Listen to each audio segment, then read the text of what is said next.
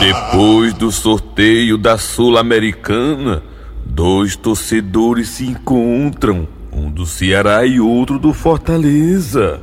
Ei, mas tu não tava dizendo ontem que não queria que o Fortaleza pegasse time pequeno, tinha que pegar logo time grande? Tipo Independiente? Tá aí, pegaram. Égua, macho, ninguém pode nem dizer uma brincadeira. Ui!